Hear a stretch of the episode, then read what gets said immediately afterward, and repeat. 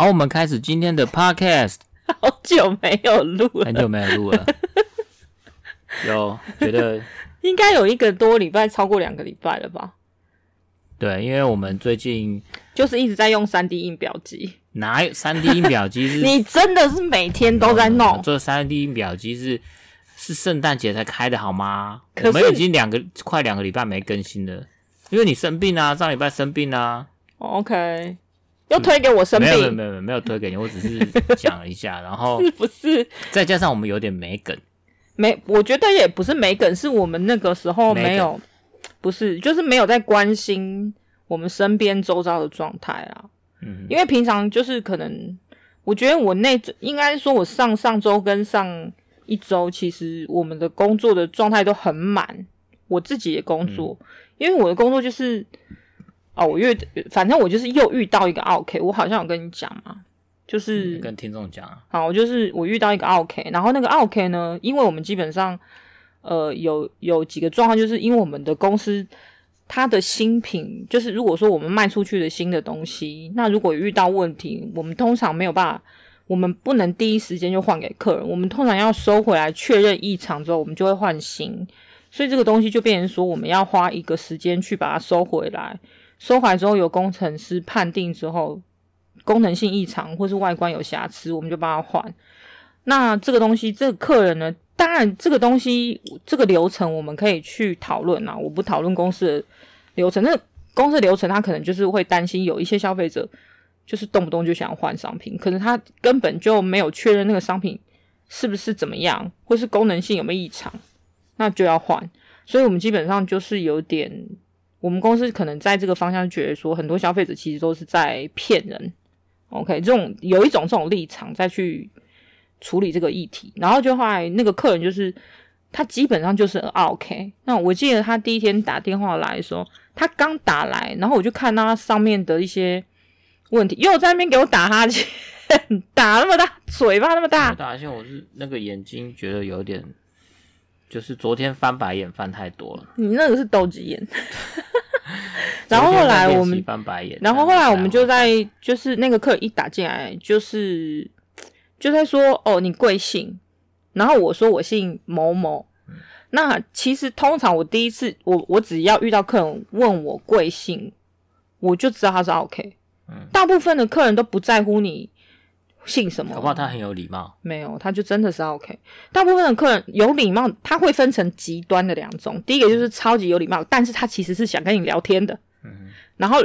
通常问你贵姓，就两个状况，第一个是来客诉的，第二个就是老人家闲着没事干找你聊天，因为他想要找你聊天，他当然要知道你贵姓啦。嗯，那他就是前者，就是就是 OK。然后后来他就是一打来，他就说他的某一个商品的外观有瑕疵。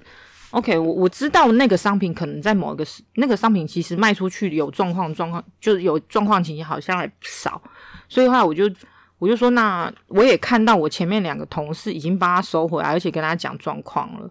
然后他就是说，那他现在就是一打来，他就开始啪啪啪啪抱怨，而且讲了一堆我觉得不是重点废话。那他的简简述就是说，那个宅配的人员他没有先打电话给他，就先就到他家里面收收东西。那没有没有打给他就算了，就是他在楼下。呃，就是直接问他们现场的那个，就是警卫大哥或者是管理室的人员，那管理室就打电话上去啊，就说哦，那你要不要把东西拿下来？那那个小姐我不知道是怎么样，跟宅配司机一定又是起了一些冲突，就是这个客人就是他也不好惹，那所以后来就是宅配就说，那我改天再来收，然后他就打来噼啪骂嘛。然后就讲说，讲很多不是重点的，就是说，哦，宅配第一个没打给他啦，然后就说态度又不好啦，然后就是你们宅配应该要亲自到我家把东西拿走，然后他们家就是就是那种管理室的大厦，那也不是随随便便就是宅配人员说可以进去就可以进去，一定要换证啦，干嘛干嘛才可以按电梯上楼。那这个客人就是很明白，他就是告诉我，就是我为什么要下去楼下把东西交给你？嗯，你已经让我不开心了，我为什么还要配合你？嗯，那大概就是这样子的意思。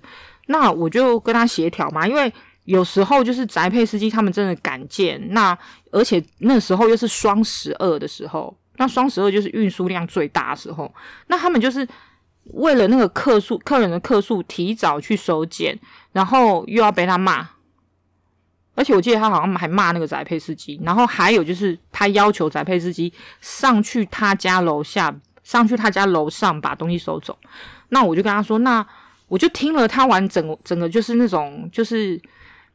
无病呻吟的状态嘛，然后我就是听完，然后很认真的听，听完之后我就问他说：“啊，那这样好不好？我帮你跟宅配那边说，那可不可以？就是你明天如果有空，你也不想等他，他就一直说他的时间多宝贵咯。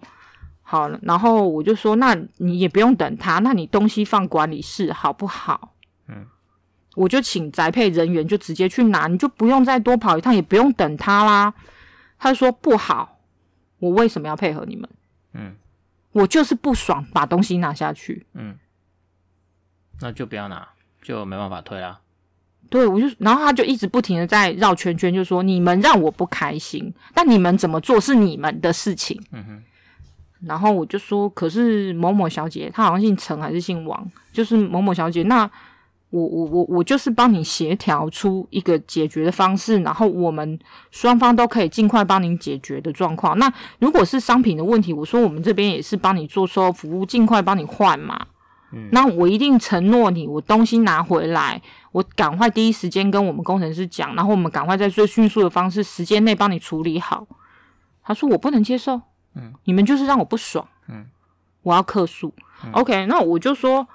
我就说，那你你有什么部分要客诉？他讲不出来哦，他就说，就是你要尽快帮我把东西拿走。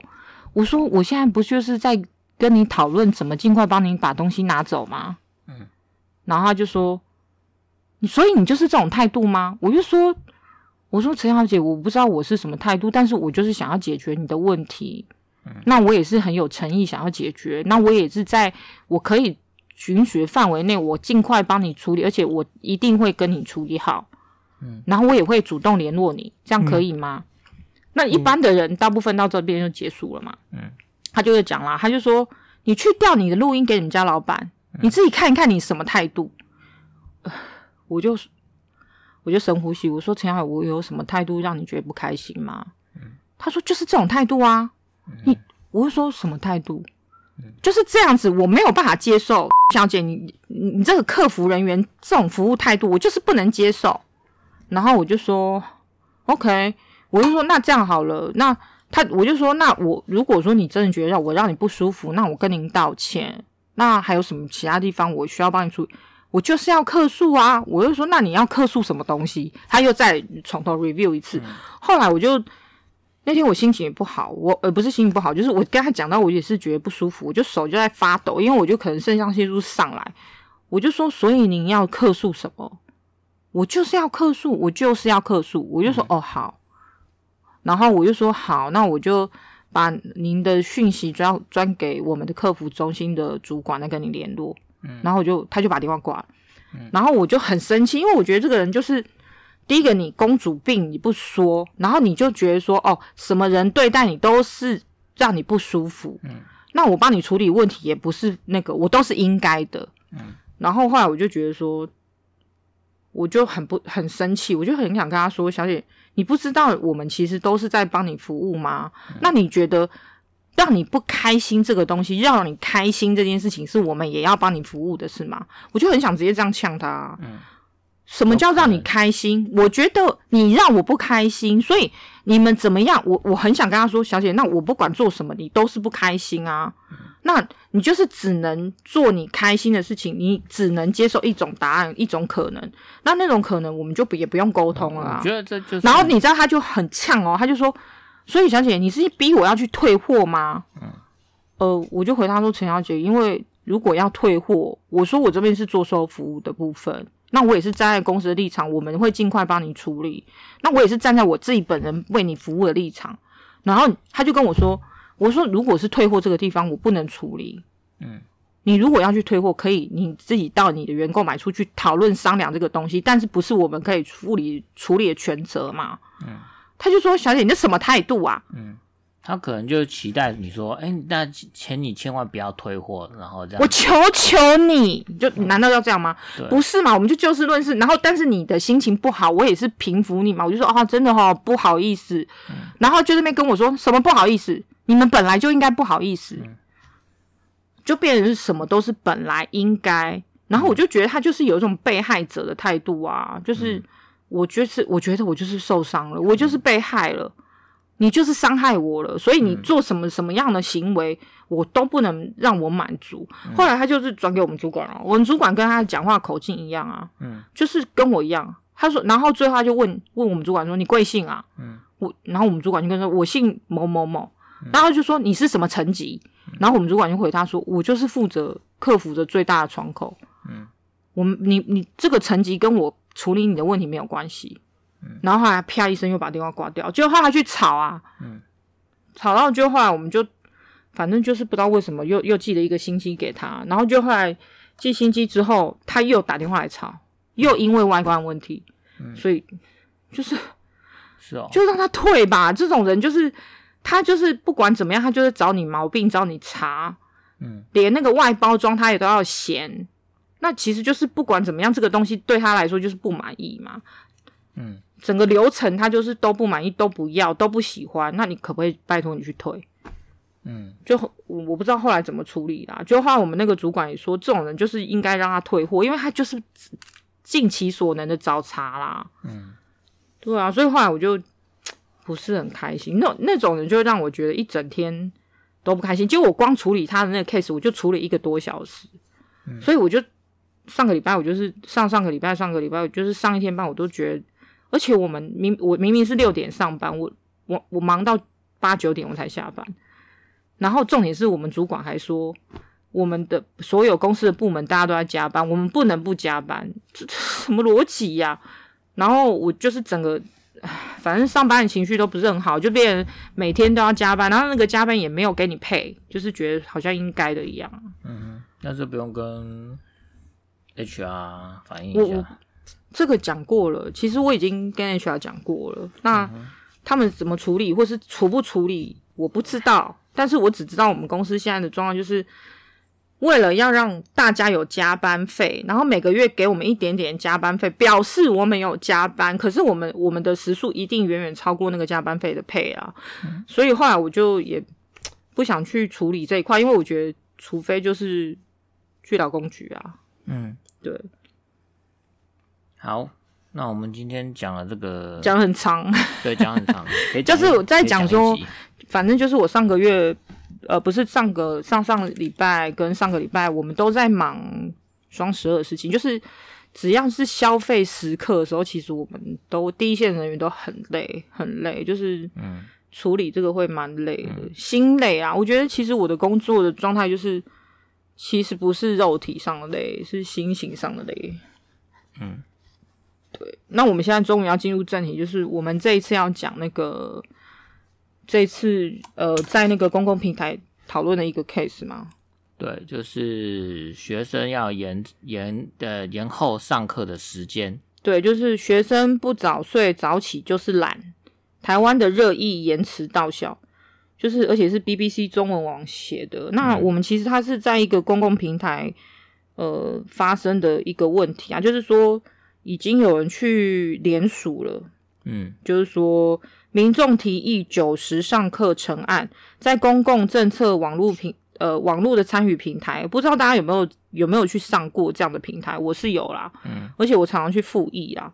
那他这个就是延烧出来这个东西，就变成说你在公共平台、公共政策的网络平台，你有去复，你有去提一个意意见，然后那个意见呢？呃，只要不知道是超过多少的人数的部分去复议，对，去复议，那他那个是就是等于说教育部他就必须要针对这个问题去回复，就有点像那个韩国也有个青瓦台的那个联署嘛，其实跟那个有点像，对，所以就变成说，嗯，这个东西就被拿出来讨论了。那它的原因是什么呢？它里面有写吗？诶，我我没有去特别去看，但是基本上一定就是在讨论，就是说小孩子晚。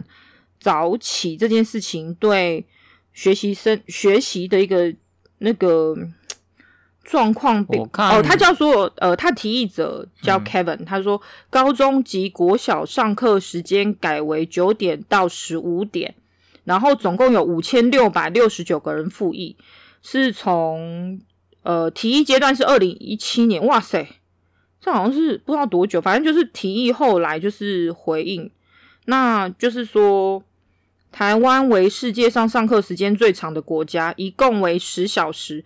而学生因为上课时间过长，家长安排补习时间过长，造成学生一天只能睡五到七小时，导致学生去学校时间无法专心学习，而且未达到一天睡九到十小时之间的标准，影响小孩发育。希望借由缩短上课时数，时数减轻负担。嗯。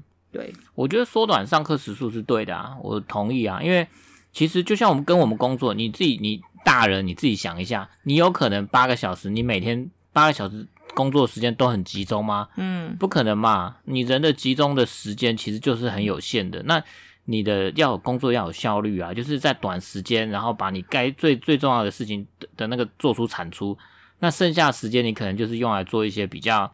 呃，不需要这么劳心劳。哦，是在十二月二十六号，而且这样子的提议呢，呃，在二零一七年也有一个在公共乘车网络平台参与平台的部分，二零一七年就有一个人叫 Kevin 提过了，嗯、然后这一个人叫呃 A Post For，那他是在十二月二十六号提议的，所以就是又有人提议了，嗯，对，大概是这样。对，对，那你觉得嘞？你觉得你这个你会赞赞成吗？我我当然赞成啊。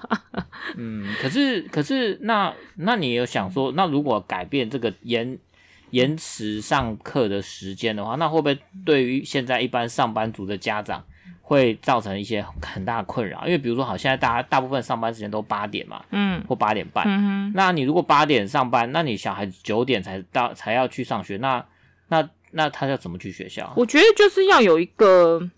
配套措施就是说，我们应该，我认为这是一个很好的利益点呐。就是说，你自己想一想，其实我们大部分的上班的双薪家庭，大部分其实你最后，你你五，他们假设五点下课，你会五点去接小孩吗？绝对不会嘛，就变成不是不会，是没办法，没办法，所以就变成说，你又必须要把小孩从五点送安亲班，或者是去各个补习班，你可能又要加班。对，可是你最后什么时候？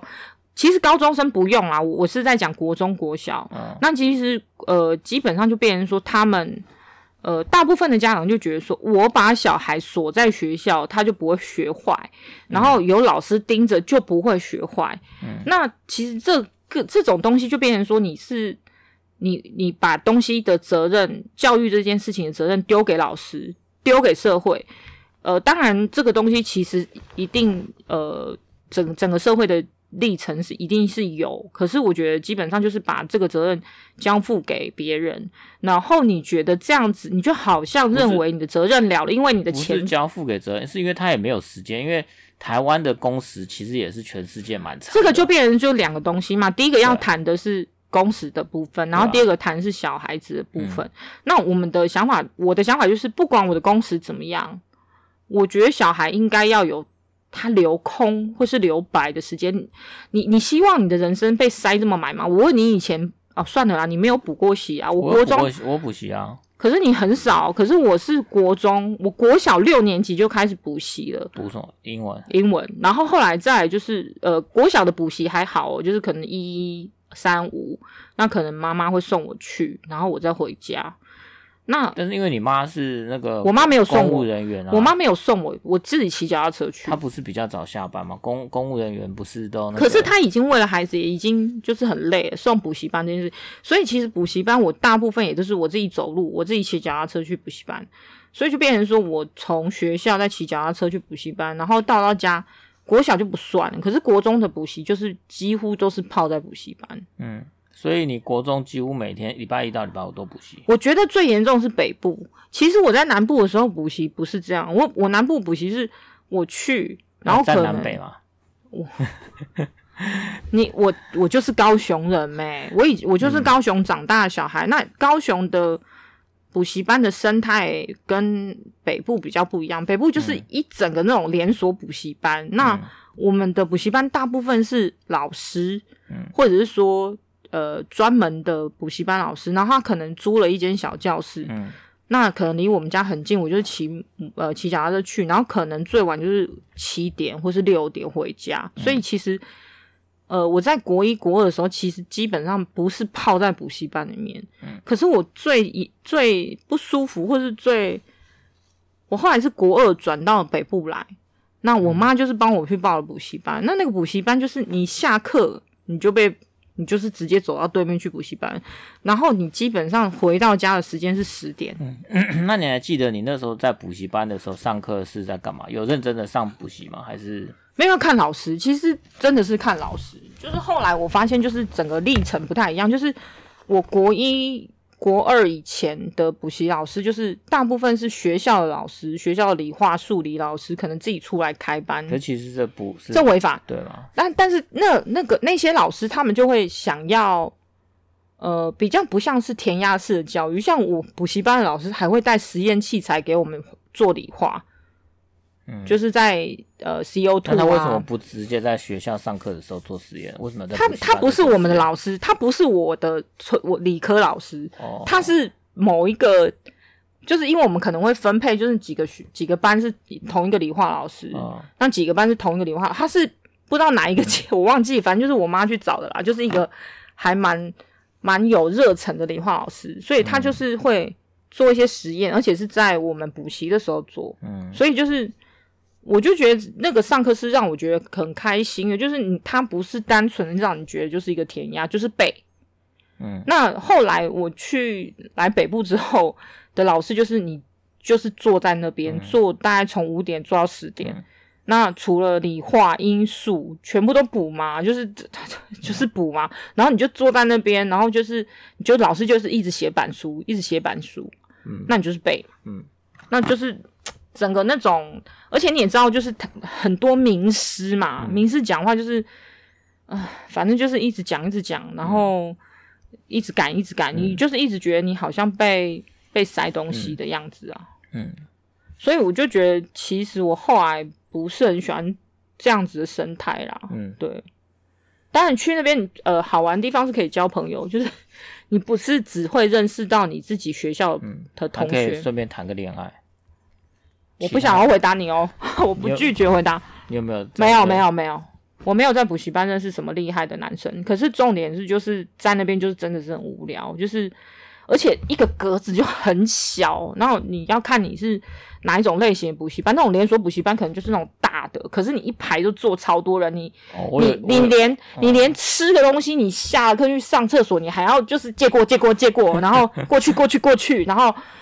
你坐在一个，你就会觉得你很想要坐在靠走道的地方，可是你靠走道的就会被一直借过、借过、借过、借过。嗯，对，就是下课大家都是很累，然后就是变成说你课跟课中间你还要去，可能他还会跨。如果礼拜六、礼拜天我去补习，我还要一整天待在补习班，然后中午的时间大家休息，可能半个小时或一个小时，然后你还还要去附近买吃的，然后再回补习班。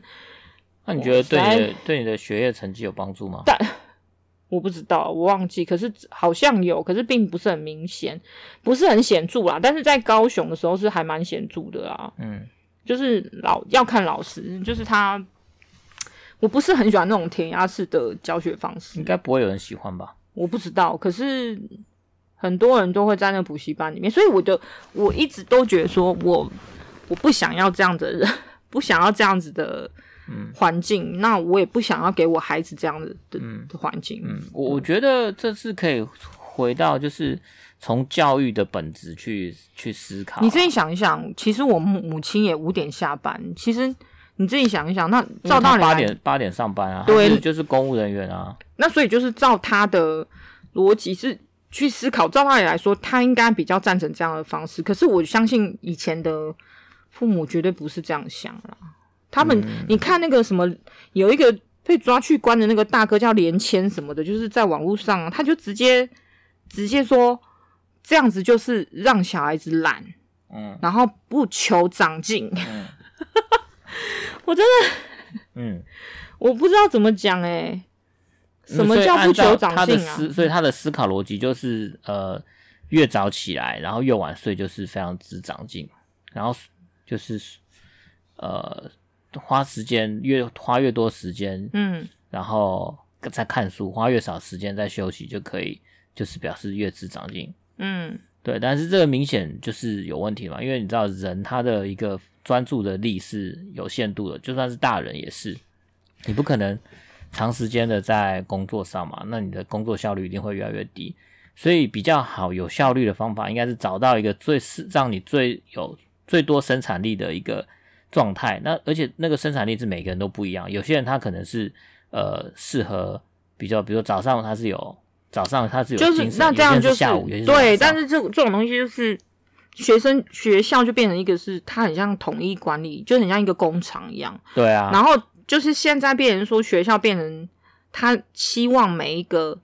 学生都像一个工厂螺丝，或是在就是变成是说你你不没有办法允许他们，所以所以我们期待的学校是这样子啊。嗯、应该说回到最最初为什么有这种基础教育的当初的原因，就是因为呃要训练一批人去操作工厂的机器，然后因为工厂的机器它是统一的一个时间嘛，就是。嗯所以要让这个学生从小就是统一的跟大家去做一样的作息，然后学一样的东西，然后去做一样的事情。这是一开始为什么会有这种学校的这种集体的学校教育。但是现在这世代慢慢应该说已经在有一个很大的改变嘛，就是我们希望小孩他要有自己的专长、自己的独特性，你不用跟别人一样。你看哦，对，所以我就觉得。你看，他说变成两派论战，其实我我必须要说，我比较是站在我同意的支持的想法，然后反对者的大部分的论点就是说，早点睡不行吗？早睡早起都做不到，嗯、然后他说大学都有早八，你国高中抱怨什么嘞？然后再来就是说有够草莓，嗯，然后再来就是说相信我，九点半上课一样一堆人打瞌睡，只会更晚睡。然后有人说这个是习惯的问题，你不改就是，然后就说检讨的是自己啦。嗯，所以所以我觉得这个问题其实它的核心不是几点上学，而是说我们有没有需要让学生，尤其是可能是小学或者是国中或高中，需要花这么多的时间在念书。我们他们有需要学这么多东西吗？就这么多东西对他来讲。有些东西假设都已经可以用 Google 手机拿出来就可以 Google 的。其实我觉得啦，就是说，因为现在在讲到的一零八课纲的部分，谈到的就是呃素养，对啊，所以其实我觉得。就不是说谈坐在那边背，其实你坐在那边，你真的会背吗？你大概可能也只有一个小时的专注力吧。我我我必须要说，其实每一堂课你大概可能只有三十分钟的专注力，你其他基本上就是在发呆或是涣散嘛。然后我大部分就是对，然后不然就是放空的看着老师。对啊，大部分都是老师，老师可能上课一个小时，可能讲半个小时的笑话吧。嗯，然后让你让你不会睡想睡觉，然后另外半个小时可能才是。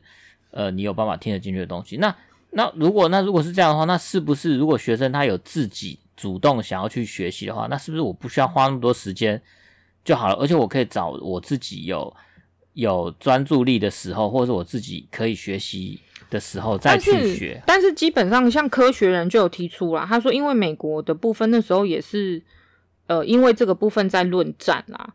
那基本上他们是有，好像就是累积了三年的科学相关研究的，一定就是可能有一派去做实验了，一派没有去做实验。然后，那他是说，呃，生物学研究显示，青少年阶段的日周期会产生变化。延后了男孩跟女孩晚上的睡觉时间跟早上的起床时间，那这个现象是脑内褪黑激素改变所引发的，所以是从十三岁开始，十五跟十六岁增强，然后到十七、十八岁的时候是最为显著。十三岁是什么？十三岁是国一，国一吗？呃，对，所以结论是什么？结论的意思就是说，他们有分成两组人嘛，就是说。呃，总共追踪的是九千位的对象。然后他说，当学校改为早上八点三十五分或更晚开始上课，经过一学期，学生的数学、英文、科学、社会成绩会进步半个等级，就是会从 B 或是到 B 加。嗯，对，大概是这样。所以就是这个有研究显示，其实而且再来就是会延后上课会增加、提高出血率，降低忧郁症发生率，降低青少年的车祸比例。嗯，对。我觉得这就是合理的啊，就是呃，对，但是我觉得重点其实真的不是放在延后，而是放在说我们有没有需要让学生花这么多时间在学习所谓的知识。嗯哼，对，因为呃，现在的科技进步越来越快嘛，知识也进步越来越快，很多东西是呃，它的知识其实已经迭代的这个速度，就是你可能在学校学的东西，你毕业之后出来，就完全那已经有一个新的东西又进来了，比如说像 AI 就是，对不对？或者说呃，所以学的不是他的知识，而是说就是他们现在讲的素养，就是说你怎么把。一个就是变成说，你处理的是你的核心的部分，不是、啊、不是编辑的东西。所以学的不是那种已经知道的知识，而是应该要学的是那种，就是你怎么样去思考、去思辨，然后去判断，或者去呃找到你有兴趣的东西。嗯，然后你要怎么样去呃去评去判断一件事情的呃真假。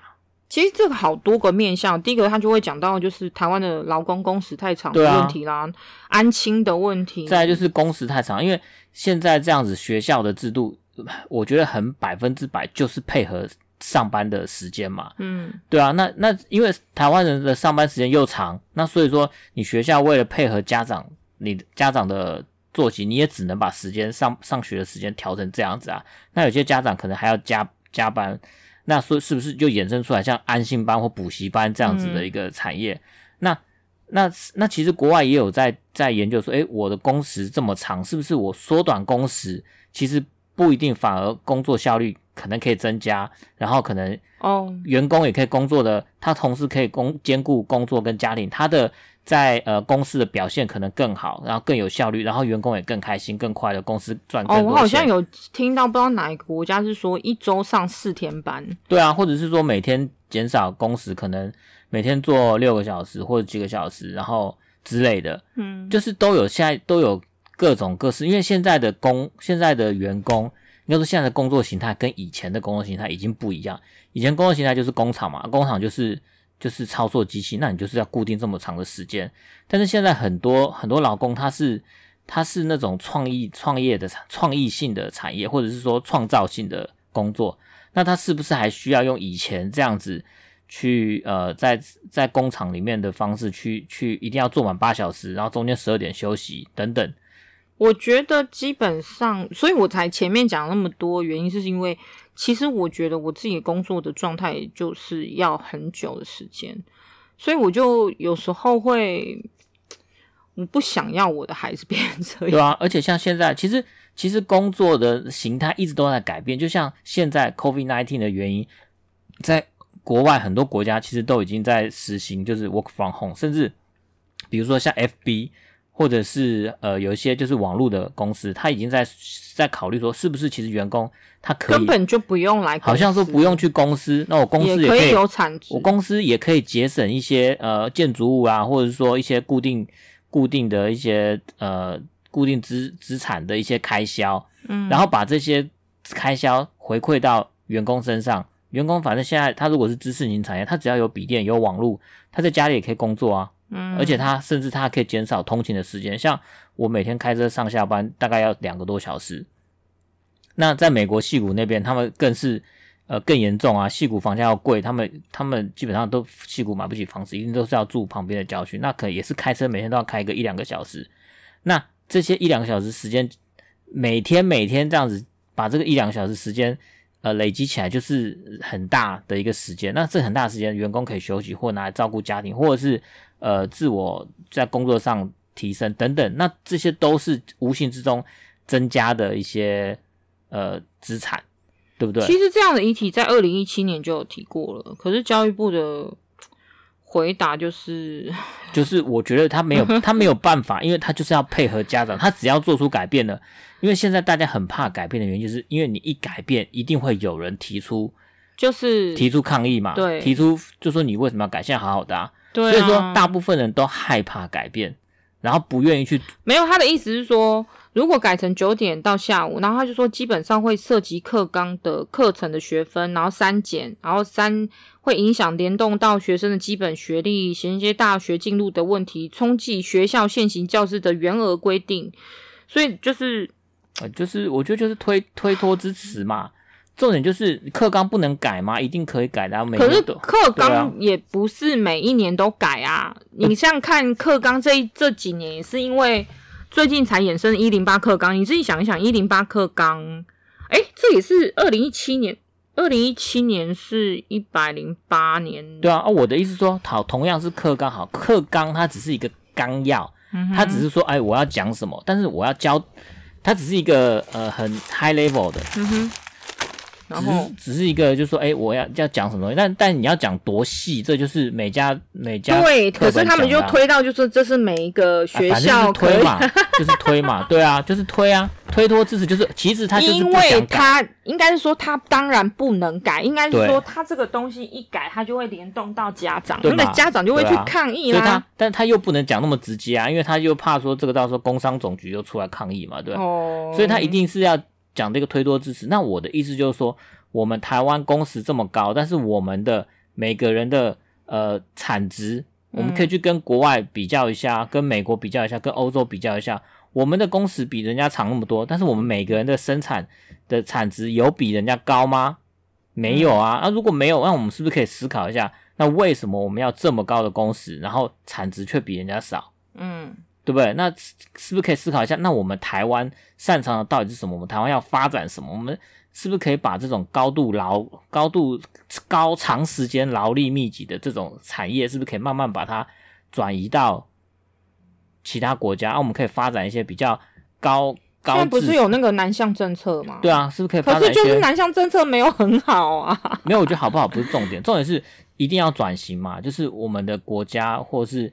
产业要转型，那转型转的一定是就是用这种高创造力，或是呃，就是高创意生的方式来去让这个产业转型，而不是让劳工的工时在增加，然后然后让人家去赚更多钱。这样举例来说，之前不是有说什么呃，计程呃什么公车司机。赚很多钱，对不对？问题人家是靠加班呢，他每天开车开十几个小时，嗯，然后才可以赚到，比如说四万多、五万多的薪水。问题是他是靠这个加班才有办法赚到那么高的薪水，而且牺牲的也是安全性的问题。对啊，你知道有研究指出，就是你好像睡眠少于多少时间，你的这个专注力的降低，跟你酒驾一样，诶嗯，那也就是说，你的你的司机每天睡眠不足，然后加班去开车，你就等于你就在路上就这么多酒驾。酒驾人在在跑，然后酒驾人还开砂石车、嗯、开游览车、开大货车，大家觉得这样安全吗？就是不安全。对啊，所以我觉得，我觉得这个应该应该是政府要立法，就是抓，就是呃加班或者说超时工作，就是非常严重，因为已经严重到就是。工人的安全的，而且工人安全，它有些是公服，有些公共利益性的，嗯，比如说它是一些操作机械，或像刚刚前面讲，它是开呃开游览车、砂石车、货运等等，它都是影响到公众的安全的。对，都是过劳的问题。所以这个已经是，它已经是在我记得好像在有些国家，它如果是劳工呃超时工作或违或者是违反这些劳基法的话，它的企业负责人是要判。是有是有刑事责任的，嗯、不是罚钱就了事的。嗯，对啊，但是政府他不敢做啊，因为做了一定被屌了。不止被屌啊，就是 可能金主也会影响。对啊，然后然后这个太多，这个牵涉的东西太多了啦。对啊，所以所以就变成说，我们可不可以从自己的孩子开始做起？我我觉得就是在就是台湾人其实也是奴性蛮强的啦。就是我们很容易逆来顺受，而且大家觉得说哦，逆来顺受是一个好的一个德性，德行，德行，就是说我们是一个，我们我觉得就是我们大家都想要当一个好人，当一个好员工，当一个好先生、好丈夫、好太太，好行不？嗯，就是都想要做一个好，然后想要去迎合，凡事求一个圆，对，就是想要去迎合别人对我们的期待，而去忽略说。这个期待是不是合理的？我是不是我是不是可以欣欣然的接受这样的做法，而不是说我的内心其实是有委屈或是不满？可是很多人就会回你，就说社会人本来就是要接受委屈，嗯、合理的训练是磨练，对，不合理的是磨练，合理的是训练，对。但我觉得，我觉得那是。就是怎么讲，就是就是一种压榨。我觉得其实就是压榨嘛，就是那为什么不合理？嗯、那为什么难道不能合理吗？对，那我有我的需求，我有我的困难，不能沟通，不能协调吗？一定是呃，我一定要去。满足你的，你的一定我你的所有期待，我一定要满足才是才是我才是一个好员工吗？嗯，我觉得好的公司、好的老板、好的主管，他其实会看每一个人他的需求，每一个人的特质是什么，然后去针对每一个人的不一样的地方去做一些工作上的调整，或者是对呃对这个员工的期待。做一些调整，嗯，而不是大家一视同仁，这是假平等嘛，不是真正的平等，嗯，因为每个人就真的都不一样啊，不一样去要求一样的东西，然后还去还去干掉说，哎、欸，你怎么其他人做到你做不到？对，可是现在人都是这样啊，我只能说现在主管大部分就是说别人做得到，你为什么你做不到？呃，这就是一个偷懒的说法嘛，就是别人做不到你做不到，那哦，对，本来就是不一样的人啊，嗯，对不对？那。我也有我的专长，他有他的专长啊。我的专长跟他的专长不一样，我强项他跟他的强项不一样，我弱项跟他弱项不一样。那所以一个比较尽责、比较呃真正了解自己底下员工的主管，应该是针对不同的。其实这就是教育的问题，就是因材施教问题。所以就这个就会衍生到现在社会的整个风风向，或者是说现在的整个社会的一个架构，可能就是。缩小到学校了，就是其实就是这样。所以我我我才一直觉得说，就是回到最源头，就是我们的社会的价值观太单一了，我们需要多元的价值观。嗯，你的你的价值观越多元，你就知道说，原来每一个人都有不一样的想法，和不一样的需求，而且这些不一样的需求都是非常正常，没有没有对，没有错，是每个人都可以选择他需要的东西。嗯，那有的这个多元价值观，然后呃。让从小孩子从小就可以去按照他们的小孩子的不同的性格去做一个适性的发展，嗯，然后这些小孩子长大之后才有办法在社会上去呃展展现他们独特的个性，然后在世社社会上的各行各业去发挥他们的影响力，然后呃才可以去改变这个社会的单一的价值观。所以我觉得。我们现在就是希望说，我们从我们自己做起，我们自己是不是可以有一个呃多元价值观的一个能力，或者说我们期许自己是可以去接受这社会上的有不同的价值观，就算很多东西是我我不同意，但是我可以接受你，你可以这样做，这是你的需求，但是我我不一定要跟你一样，你也不用跟我一样，但是我我会觉得说，我不想要我的孩子变成一个工厂，就是。当然啊，对，就是他变成一个，就是在工厂执行，应该说他就变成一个学校，变成一个工厂，然后他变单一化了。嗯、我觉得很多人期许学校的功能就是，呃，他把所有人都统一了。嗯，那我我的想法就是，可能我比较不不倾向这样的想法，所以我的我会同意的原因就是，我希望孩子他有更多的弹性。那其实教育部有讲个性。就是他可能他的意思就是说，其实他也允许每个学校去压缩他的课间的时间，就变成说他们上课时间不要那么多，可是很多是可以让他们做社团呐，对啊，运动啊。我记得，比如说有些北欧国家、欧洲国家，他们可能上课时间就可能早上九点到下午三点，就三点就放学咯。嗯，放学之后，可是放学之后学生也不是就回家哦，他可能留在学校做一些社团，嗯、或者说。呃，做一些他的，比如说他他的作业，嗯，他的报告，嗯，他的一些小组讨论，或者他有兴趣的活动，体育活动，嗯，或者是呃创作、艺术创作等等，嗯，这些东西都是呃，我们不是在强调吗？五育嘛，德智体群美都要嘛。但是，可是呢，我们我们的现在的教育是不是在德育上花了百分之九十甚至九十五以上的时间？嗯，那其他的育。是智育对，等等，在智育上花了百分之九十五以上的时间，那在其他育是不是比例就是相对悬殊？那这样子就不是五育均衡嘛？那不是说均衡吗？那你讲均衡，那大家最简单，是不是每一个每一个育所要付出的时间是不是一样，都是五分之一？不是嘛？不是啊，这，明显不是啊，因为就是家长的期待，社会的期待，就会变成说，我就觉得这个就是一个。那家长是不是要想一下，你自己的思维是不是太过陈旧了？是不是说我一定要小孩要学校要功课要很好，我才可以有好的成就？这也是未必啊。你自己想想，现在很杰出，或是说生意人，或是。脑袋动很快，或是赚很多钱的人，他真的就是学校成绩拔尖的吗？也不一定。我觉得肯定不是，他一定是看到了社会上某一个没有被人家看到的需求，嗯，然后他去想办法去满足这个需求，然后才创造财富，嗯，而不是很会念书。很会念书的人，他念到的东西都是死的，都是已经在在在社会历史啦。但是对，他就历史，对。可是我必须要说，历史他很会念书的，永远都只能当人家的员工。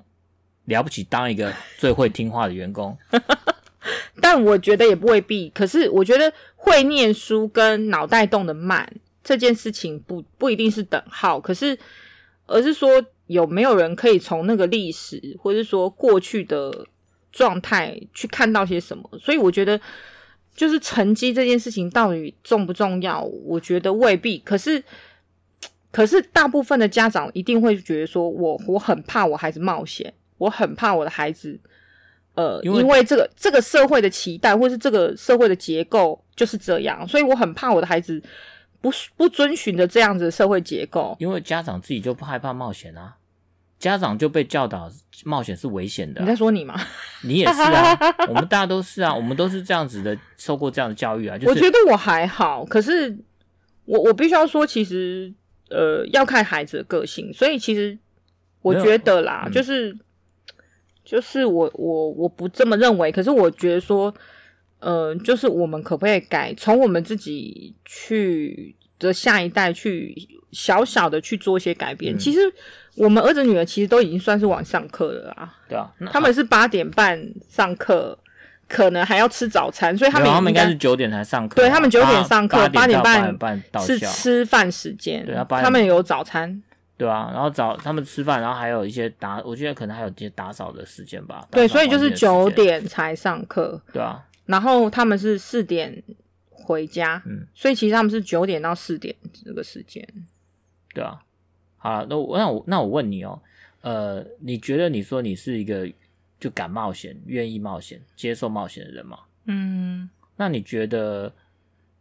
但是这个社会结构不允许我冒险啊，应该是说。我觉得不会不允许，为为明明就不允许你。我我我我这样讲一件事情好了，嗯、我我我必须要说，为什么我们让孩子去念这个学校？我们觉得这个孩子，或者说这个学校，他有一个很勇于、敢于，就是让孩子做自己的一个环境。嗯。可是我必须要说，我以前小时候啊，就是举手发言这件事情，你要不要承认，就是一件丢脸的事情？呃，你要不要承认？我觉得不会丢脸啊，会丢脸。就是你举手，你做第一个，就是你没有听过有一种有一句话叫“棒打出头鸟”吗？嗯，对，这个这个话就是很明显，就是在中国人没有棒打出头鸟，只是说哦，你跟人家不一样。对，你就是跟人家不一样，这个东西就是叫不一样。嗯、就是我们那个年代，其实举手或是勇于去回应老师，或是说他的课间发问，嗯、你在跟他。一来一往的时候，嗯、大家会排挤你，对啊，所以因为你就是出头鸟，对，所以你还是会觉得说你不要跟人家不一样嘛。会害呃，我原我原本不害怕，嗯、但是你被欺负之后，你就知道什么叫做害怕了。嗯，你懂我意思吗？就是你你跟我讲说这个社会，你我希望变成呃，我希望这个社会能够容容纳多元，嗯、可是没有啊，实际上就没有。你跟别人不一样，你就变得很危险。你就会变成别人对你有意见，嗯、然后对你相对来说，再来就是霸凌嘛。嗯，但我我觉得这可以回回应到我们最近看的一本书，叫做《逃避自由》。逃避自由里面就在讲说，呃，大家其实会想要，大家觉得说，呃，自由是一个很棒的一个东西嘛。可是其实自由意味着你有跟别人不一样。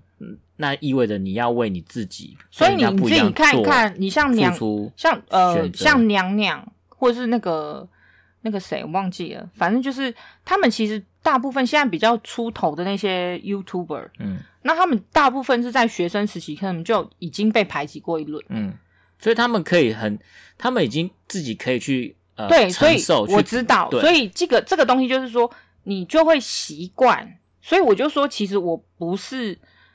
不愿意去冒这个险，而是说我愿意，然后我也承受过，那我们也走过来了，所以这个东西就变成说你自己去承受你自己的呃那些东西来的状态，就是说被被骂、被骂啦、霸凌。然后我已经有跟我跟你讲过嘛，我以前被人家欺负嘛，对啊。然后我在国中时期被欺负，因为你就是跟别人不一样嘛，嗯、那你的想法你就是。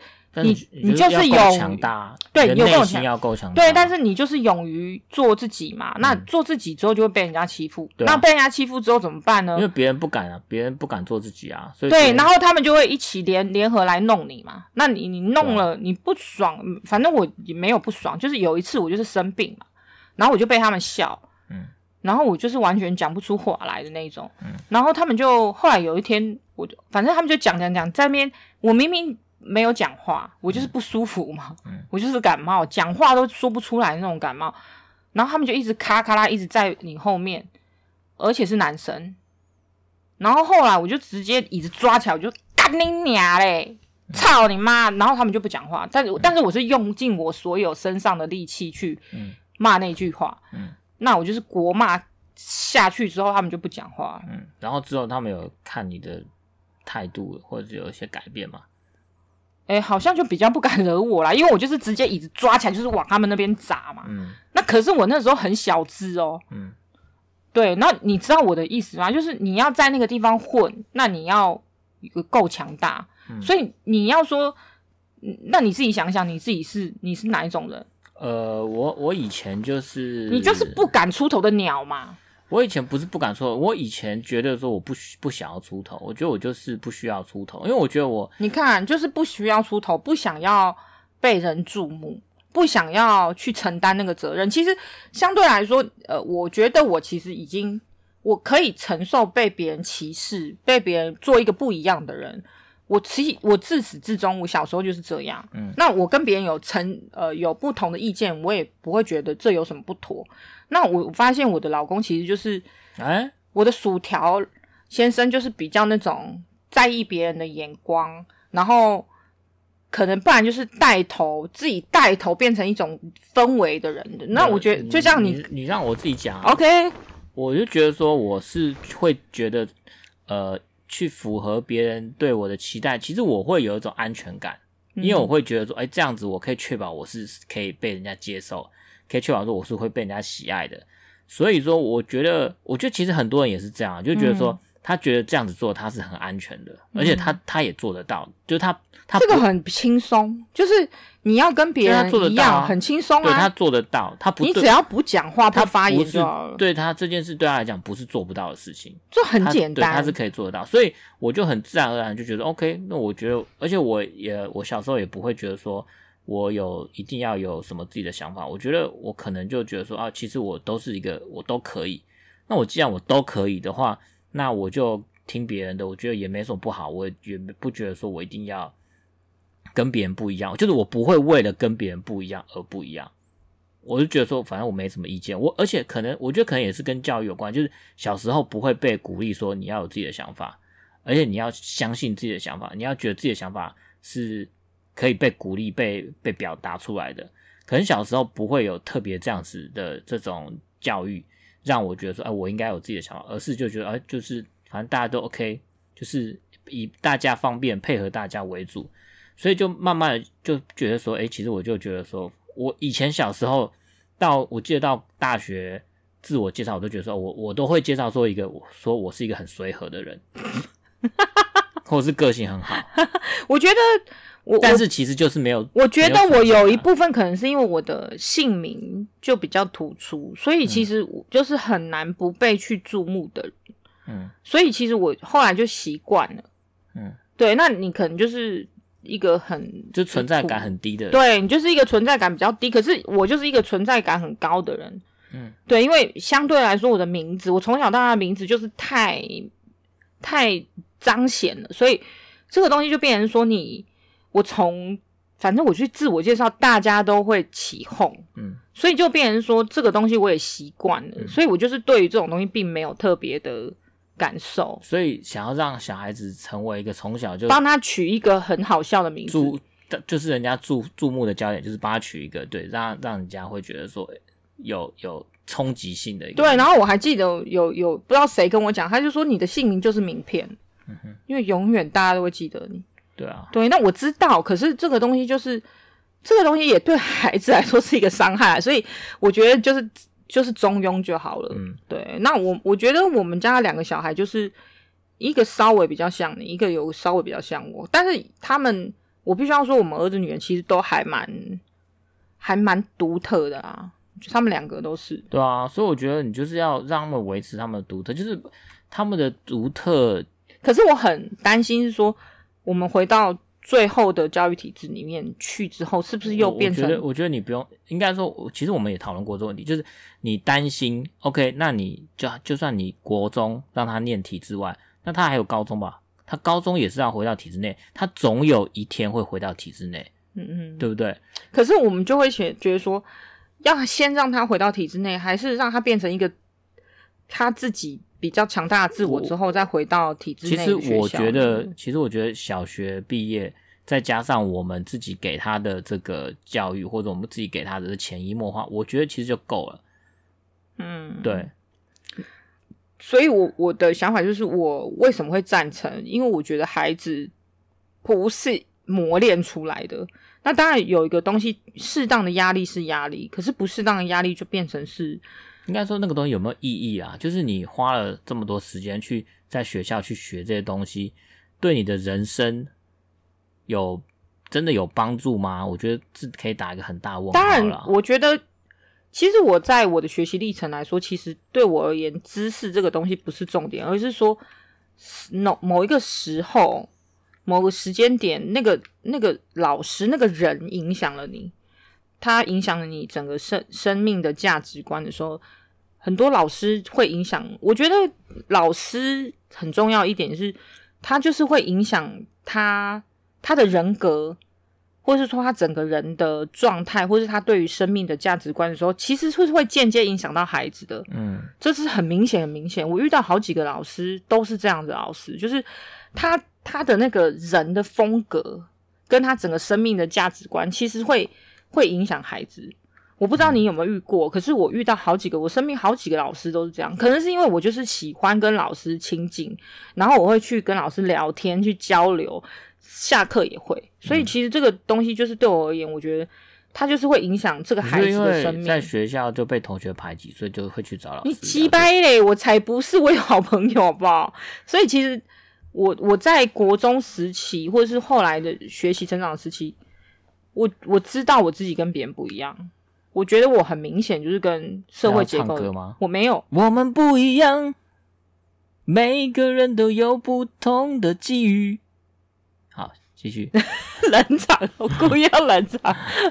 可是就是我觉得基本上就是可以，我不知道怎么说啦，就是可能很多人就是会学习不太表达，不去表达，所以其实我就会觉得说，其实要遇到跟我很接近的人还不是很多啦。对啊，所以就是你会觉得说，其实可是老师，我生命中有很多个老师，他就是会有很，就像我我我我们健康教育，我不知道你有没有学过健康教育，但是我们健康教育老师很认真的在教我们健康教育。怎样认真？就是画板书画的很细。他没有拿实物出来吗？没有拿实物，可是他就是，而且不会。现在拿实物出来还会被家长。干掉，反正就是他就是画，然后大家那边嘻嘻哈哈嘻嘻哈。他说这个没有什么好嘻嘻哈哈，你每个人都有，嗯，这个要认真，我们真的要学，这就是关乎你生命的东西，你以后绝对会用到。然后我们就就，可是我觉得好几个老师都是这样，我觉得我不知道什么，我不知道你有没有这样的印象，可是很多老师对我而言，我觉得生命。他的那个状态就是会影响我的，所以我觉得老师很重要。嗯，你觉得嘞？我觉得老师很当然很重要。你有遇过什么特别老师吗？没有，我觉得没有。我的老师这么少，我的我觉得你就是不会去跟老师 social，也不会不管老师的那一种，或是老师在那个上课时候的那个风格或是氛围没有让你有。我觉得可能我从小到大就是一个比较没有。呃，什么困难，或者没有什么哦？因为你就是跟随着既定的价值观在走的小孩，对，所以我不觉得说我有一我有就是很需要被某个老师拯救，或被某个我没有在拯救，我还有去，我还会去辅导室跟老师聊天，因为你也知道，心理智商大部分就会安排。那你都跟老师聊什么？我都忘记了，就是年轻的时候，是很小的时候。那你肯定是有什么东西想要找老师聊啊？忘记了，可能大部分就是谈恋爱啦，什么挖个鬼，反正就是。啊，我就没有谈恋爱啊，那关我屁事啊！那我，对啊。可是我觉得什么都可以聊，你的生命上有遇到什么东西，我觉得会当老师一定有一些使命感啦。可是我不知道现在的老师是不是这样啊？哦，现在老师只要不要被家长告就好了。可能是，所以你看这个状态就会变成说很，反正现在的家长就是，呃，就是各式各样奇形怪怪怪状的人嘛，就是每一个人都有不同的需求。对啊，而且我觉得老师真的就是在台湾当老师就是很其实蛮辛苦，就是薪水又不高，然后呃职业的这种在社会上的地位其实也不是说特别好。以现在来说，就是我觉得，比如说小学、国中、高中的这些老师，就大家就觉得说，啊，你就是一个普通人，就是，对，就是一个普通工作，不会特别。可是我不会，从应该说社会大众不会特别觉得老师是一个，就是呃，就是不是初等教育啊，就初等教育老师不是一个非常崇高的一个职业，那可能只会觉得说啊，大学教授啊，就讲师啊，好像他的他有个专业性比较强。技术性比较强，oh. 但是不会觉得说老师他是一个呃负责那种传道授业解惑的这种非常尊尊贵的地位。现在可是老实说，我觉得我们台资的老师都还蛮棒的啊。所以其实当你给老师空间跟相对来说的信任，他就是一定会回馈到你的孩子身上。嗯、其实我觉得是这样啊。对啊，我觉得就是应该说，这个学校的老师，应该说学校他的这个风格会影影。是直接影响老师的风格吗？对啊，嗯、可是，一般的所谓的国中国高中的教育，我就不知道了。就体制内就肯定不是这样子啊，体制内就是考试考进去了嘛。然后还有就是要看老师的风格。其实，可是我也是体制内出来的孩子，啊、我也觉得某一些老老某一些老师会有一些特殊的、嗯。我觉得很多老师都把它当成就是一个工作，我就是花了时间，然后。我做我该做的事，我就该上课我就上课，然后该出考卷我就出考卷，然后反正就该我就做好我该做的事就好了。现在老师吗？嗯，I don't know，有些老师是这样，我不知道了。可是我我觉得他就没有那种教学的热情，没有那种热情想要呃让小孩子觉得学习是很快乐的一件事，或者学习是很有热情的一件事。可是现在还是很多有一些老师或。有一些有师铎奖的老师，那些肯定就是有一些有对，所以可能是这个社会的结构让他们也没有办法或发挥，或是热爱他们的生命，或是他们的工作。而且你，而且你看，这种老师通常都是没有结婚的。哦，你是说有热忱的老师？对，他没办法结婚。我必须要说，我们儿子女儿的 学校的老师几乎都没有结婚，没办法结婚，因为他 他们他们把我们的孩子当成自己的孩子，对，就是有一种这种感觉，对，他们把生命就是奉献给小孩教育，对，奉献给教育，我觉得是，所以所以就变成这样，没有错。哎，你这样一说，我好像几个老师好像也是单身，对啊，对，因为他们这样，他们就真的就是把生命奉献给他的学生。对，我觉得是哎，就是我遇到的几个老师啊，嗯，对，有一种这种感觉，的确是。所以结了婚之后，就把奉生命奉献给小孩，小孩对，就是这样。所以各位就是爸爸妈妈真的是很辛苦，跟我们一样，对啊，就是我们的生命就是奉献给小孩。但所以，所以我才，但是我必须要说，有些老师，你看哦，就是某一个老师，他们班带着孩子去爬玉山去环岛。把两个小孩丢在家里，所以其实也不是所有的，就是都是这样啊。我也觉得教育就是一个很重要的工作，可是，唉，就是 我我我必须要说，所有的应该说大部分的亚洲国家的教师好像都这样吼，就是这样，就是可能比较没有那么使命感啊。东方国家像日本的老师也是慢慢的。就是常让我觉得说，他们也是有一种无奈。嗯，我觉得这就是其实还是跟整个社会氛围有关。就是当你社会氛围觉得呃教知识比较重要的时候，那然后家长又要求教知识，那你学校你只能顺应家长的期待啊。所以老师就变成也是一个工具嘛。老师就是一个对啊，他就是一个负责传授知识的一个工具。但是其实。呃，人生中重要的是一定不是只有知识嘛，还有很多种东西是非常重要的。那老师要也有除了除了教导知识，还有言教身教都很重要。其实我觉得家做做爸妈也是啊。我们不是有跟那个同呃那个小儿子的同学的妈妈 Cindy 聊过，就是他就自己他的他就会有自己反省，或者说自己去呃发现说他小孩子有一些行为上的变化的时候，嗯，他就会发现哎，是不是我自己那时候那段时间也有一些行为上或言语上的一些偏差，所以影响到小孩。我觉得。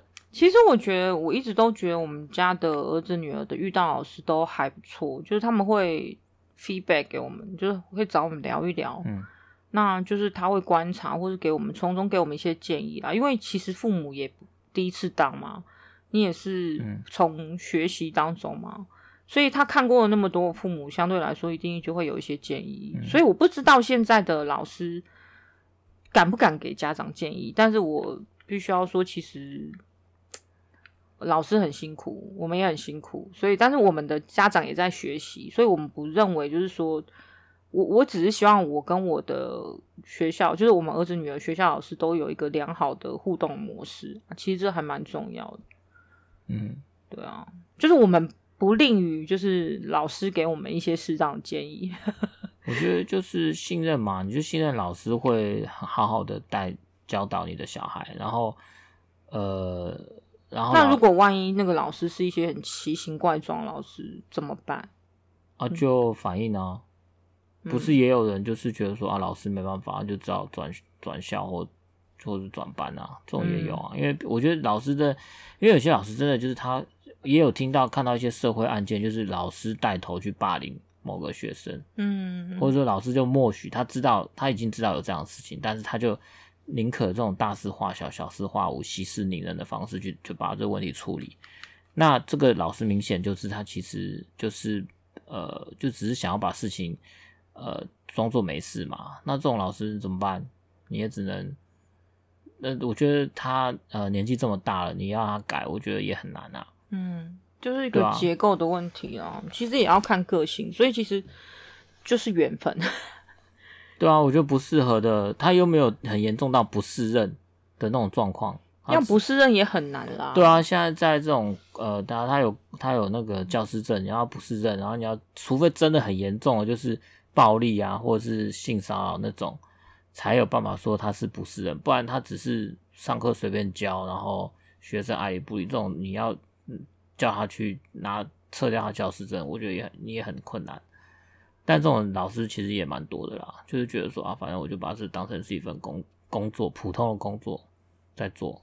当然，我觉得，anyway，反正哎、欸，就是就这样啦，对啊。所以要就下结论就对。我觉得结论就是我们可以大家思考一下，就是我们台湾，呃，我们我觉得我们我们虽然是一个岛国，但是我们可以去多多看一下国外，多多关注一下国外的呃工。国外的呃工时或者国外的工作产业，它的内容是什么？有些一定有很多好的东西是值得我们学习的。嗯，对啊，那我们去学习人家的优点。那我觉得很多的时候，常常会看到呃有一些评论就说啊，我们台湾崇洋媚外啊，呃，对，就是说什么呃我们别人最，呃，国情不同啊，嗯，我们不适合啊。我觉得那些东西你只是去呃让自己去不去思考的一个简单的一个借口。就说国国情不同，嗯，那然后就是一句话就解决，就是说那我那我就不要改。但那那你只是偷懒嘛？你只是懒得思考，说那为什么国情不同就不能不能够试看看？为什么哪里不同？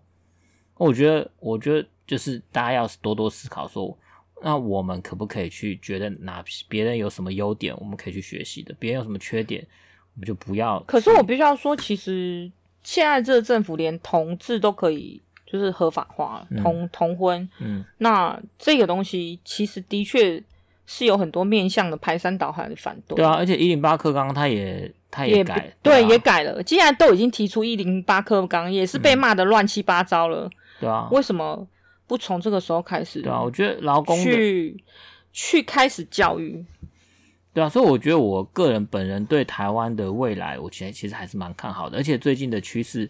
一直也让我觉得，对台湾确实是我们，呃，真的是蛮值得骄傲的一个国家。我觉得从这次 COVID-19，就是我们台湾的对抗疫情的一个结果，还有其实最近你可以看到全世界的景景气，呃，在疫情的期间，大部分都是持持平已经很好，甚至下降。但是我们台湾的股市也是屡屡创新高，然后呃，就是科技业，然后当然就不同产业有不同的状况啊，像旅游业可能就很惨。但是台湾的强项的科技业，还有一些制造业都都有在国际上都有很好的发挥，所以我觉得台湾，呃，真的大家可以就是不要觉得不要自私，觉得自己好像就是没有比别人好。那其实我觉得，反正我的想法就是，我们要从生命的小小的周边去改变起啊。对，所以这个东西对我而言，它就是一个小小的改变。对，而且最近我们收到一个听众的写了一个很长的一个留言，哎、欸，对啊，顺便讲啊，他就觉得说我们他听到我们之间夫妻的呃对于关系的一些沟通啊，然后让他可以了解到，就是说其实呃男生的的留言的对象是一个是一个女生啊，他说他对他夫先生也是呃也先生也是逃避啊，然后。也是呃遇到挫折就选择逃避，然后不不会去跟他太太沟通嘛。然后他说，借由我们这个聊天沟通的过程中，他也知道说哦，原来男生是怎么想的，嗯，另外一半怎么想，然后他就可以比较知道对方的想法之后，就可以比较知道用什么样的方式去跟对方的沟通，然后就不要去放弃。嗯嗯嗯嗯，对啊，我觉得这有收到听众听众这样子的回应，让我们就觉得说哦，我们在这边去录这 podcast 其实是。